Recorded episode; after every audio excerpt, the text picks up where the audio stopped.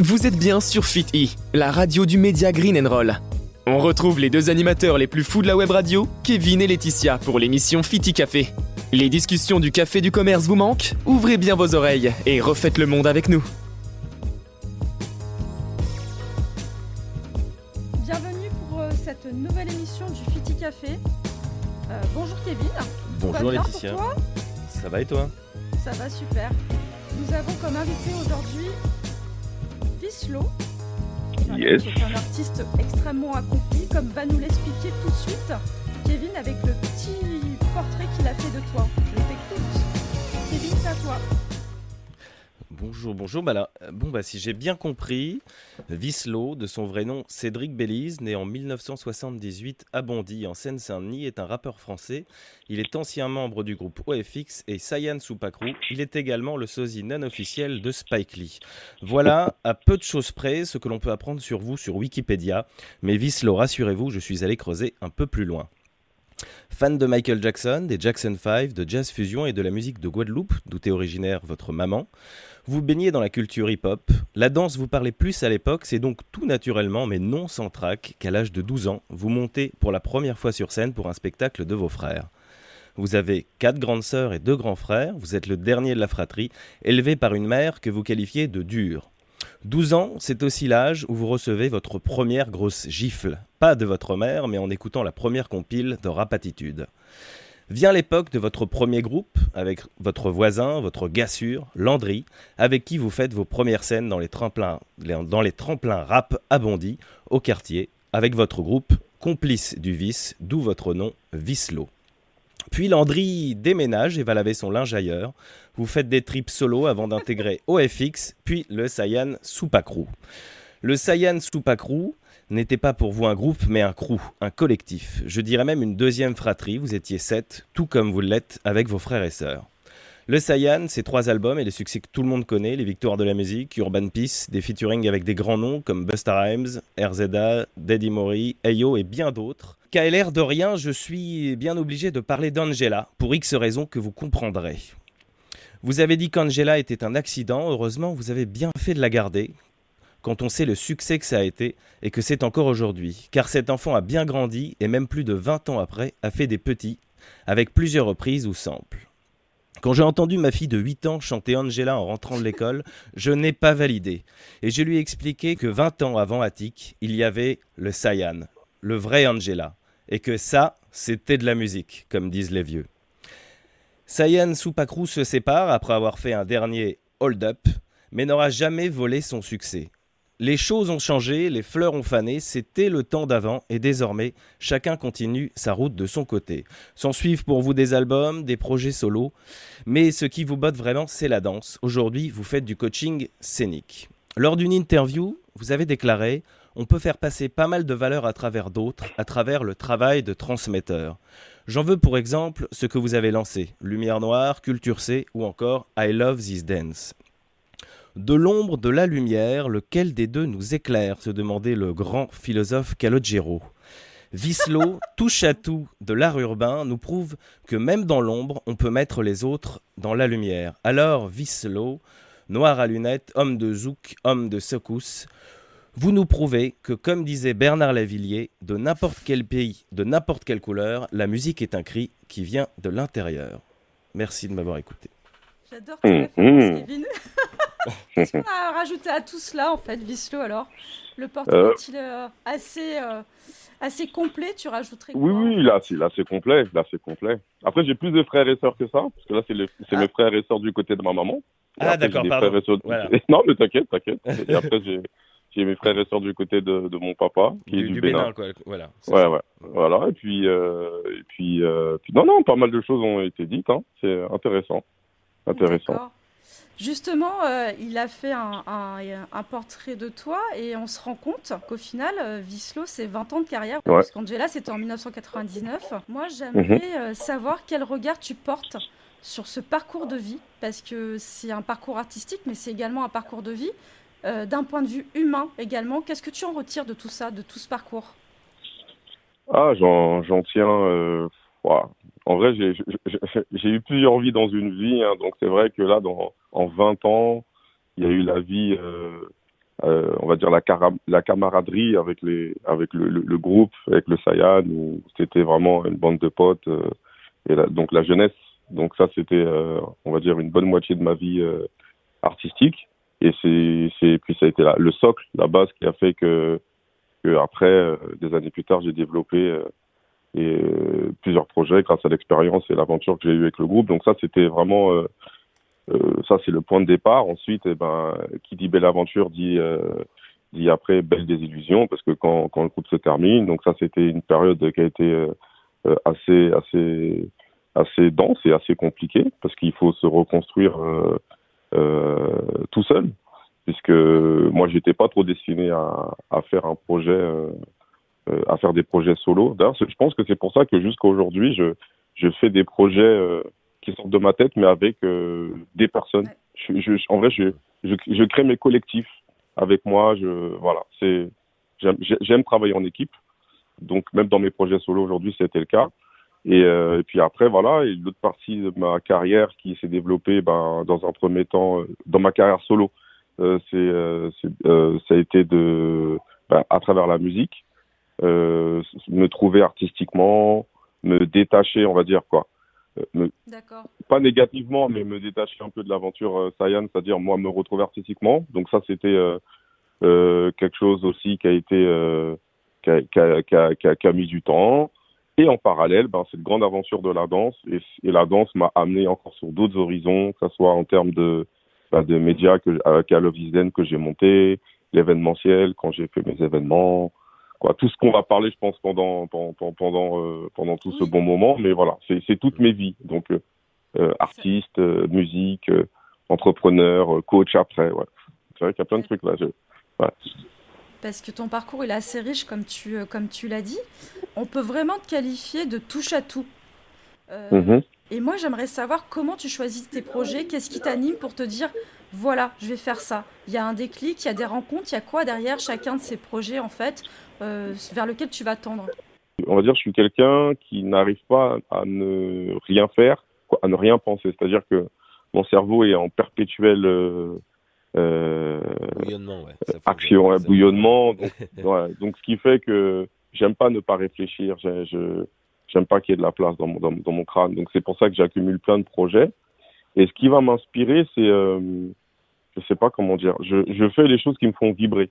Donc, euh, je fais des projets qui, selon les périodes de ma vie, euh, euh, peuvent me faire rencontrer euh, un certain type, euh, pas un certain type de personnes, mais quand j'ai commencé à développer mes projets dans la transmission, grâce à la danse dans un premier temps, et, et en parallèle le coaching et tout, c'est parce que j'avais besoin de, de me confronter à des artistes euh, d'une autre génération, à des artistes aussi amateurs. J'avais besoin de, ça plus que de faire des concerts et de, rencontrer des gens, un public, mon public. J'avais besoin de rencontrer d'autres artistes.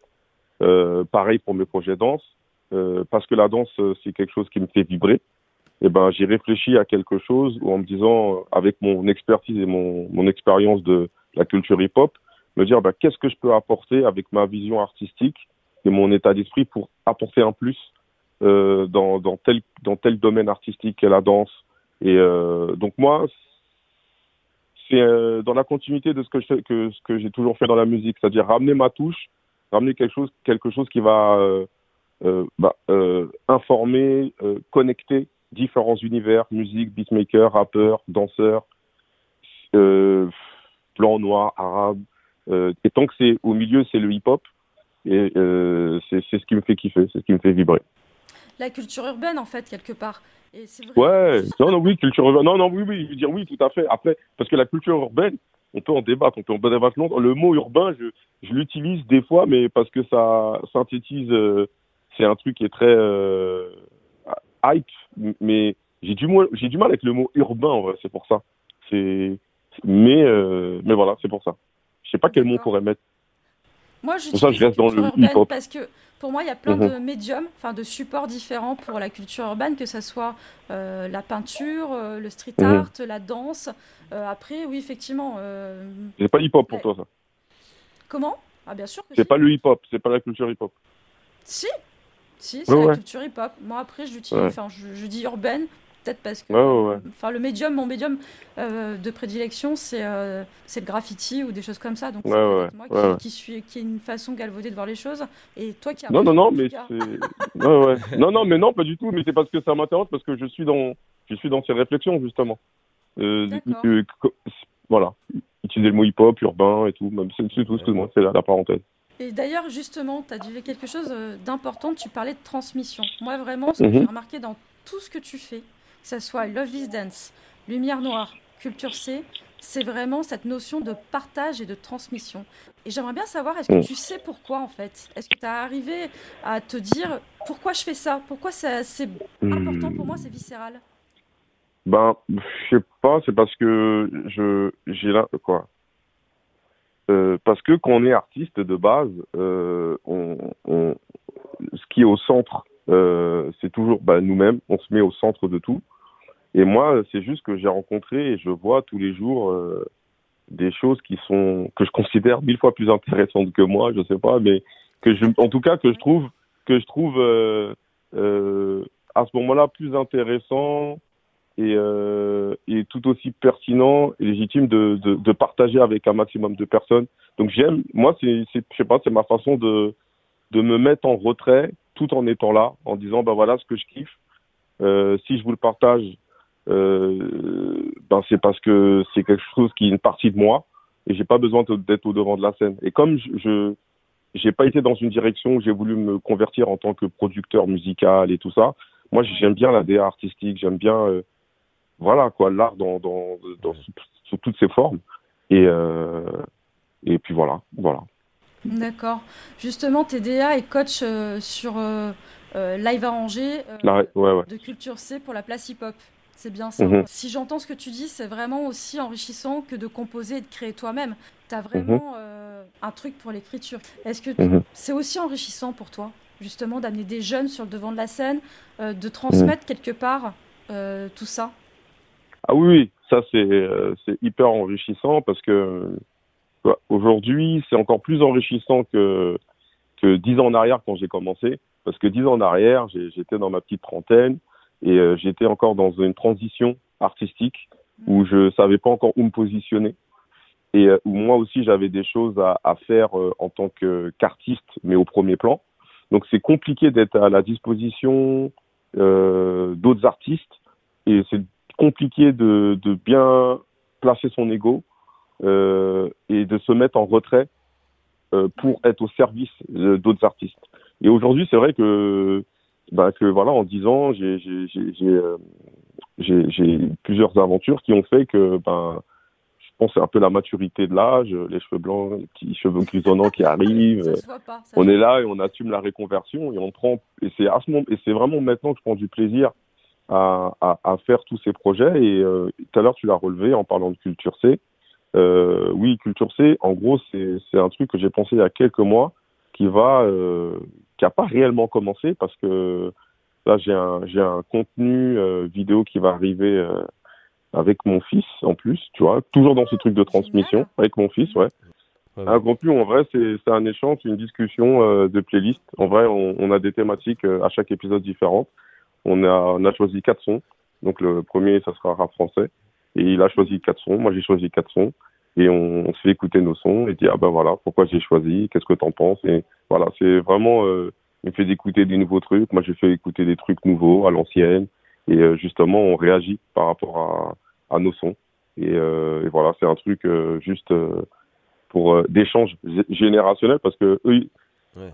là c'est au niveau plus personnel mais parce que j'ai des enfants qui ont l'âge de ma carrière qui ont 20 ans euh, et ben c'est sûr qu'aujourd'hui, eux, ils m'ont appris et aidé à voilà, quand on est parent, on transmet aussi des choses. Donc euh, naturellement, et ben dans la musique, euh, ça a été euh, eux aussi m'ont transmis des choses.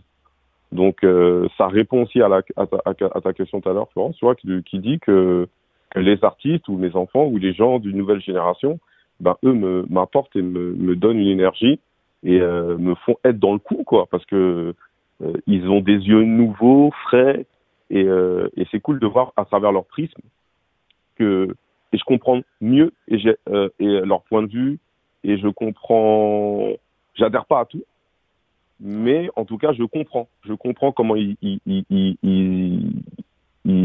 reçoivent la musique, comment ils, donnent leur musique. Euh, donc, euh, et ça me fait rester dans le coup, je sais pas, je, kiffe quoi. Je, je sais pas. tu, tu te dis pas euh, comme comme beaucoup, ah non mais la zig c'était quand même mieux avant. Là c'est quand même. Bah, il y, a des trucs. En vrai, c'est compliqué hein, parce que on vit ceux qui disent ça. Il y a bon, il y a une partie de personnes frustrées, mais il y a aussi une partie de personnes où moi aussi des fois, je dis il y a des trucs qui étaient mieux avant. J'assume, mais pas que dans la musique. Mais c'est la vie était mieux avant, j'ai l'impression. Quand on, on, a vécu des années, euh, euh, je sais pas moi, 30 ans en arrière, on a vécu des années où il n'y avait pas la misère d'aujourd'hui, le, les gens n'étaient pas aussi tendus, le pouvoir d'achat n'était pas le même, je sais pas, c'était c'était quand même cool, quoi. Les communautés euh, étaient plus euh, tous ensemble, etc. Ouais. C'est vrai. C'était, c'était, je sais pas, c'était. Après, il y avait des trucs qui étaient plus compliqués, mais on avait, on, était dans une insouciance qui faisait qu'on, on n'avait pas conscience de ces choses. Aujourd'hui, on demande aux jeunes de, de, on leur parle déjà de retraite, on leur parle déjà de, ah, ils ont déjà tous les problèmes du monde sur leurs épaules, et, euh, et donc eux, c'est ce qui crée un certain détachement par rapport au, futur, à la projection euh, qu'ils peuvent avoir de, de, leur vie. Là, en cette période de Covid, euh, je vous en parle même pas. Donc, il y a, euh, moins d'insouciance, quoi. Il n'y a plus d'insouciance. Bah oui, bah oui. bah, y a regarde, là aujourd'hui, les gens ils sont là, ils veulent la vie d'avant, il y a deux ans, quand tout était ouvert, quand c'était tout le monde disait la vie de merde, mais tout le monde voilà, aller au cinéma, les bars, les trucs. bah oui, c'était un peu mieux avant sur certaines choses. mais non, non. mais il faut savoir vivre quand même dans son temps faut, faut savoir vivre dans son temps. Il y a beaucoup de belles choses aujourd'hui. Mais on ne prend pas le temps. En vrai, la vie est tellement rapide. Avant, avant on, ça soit un film, un dessin animé, une musique, n'importe quoi, on avait le temps. Il y avait, tu vois, il y, avait, y avait, euh, y avait le temps de, rentrer dans les univers, de, de savourer. Aujourd'hui, que ce soit même les séries, tout ce qu'on veut, aujourd'hui, on prend, on prend même plus le temps aujourd'hui. Parce qu'on est plus dans la. Tu dirais qu'on est plus dans la, consommation, c'est-à-dire avec toutes les plateformes en streaming, les téléphones hyper connectés, les tablettes, les machins. Enfin.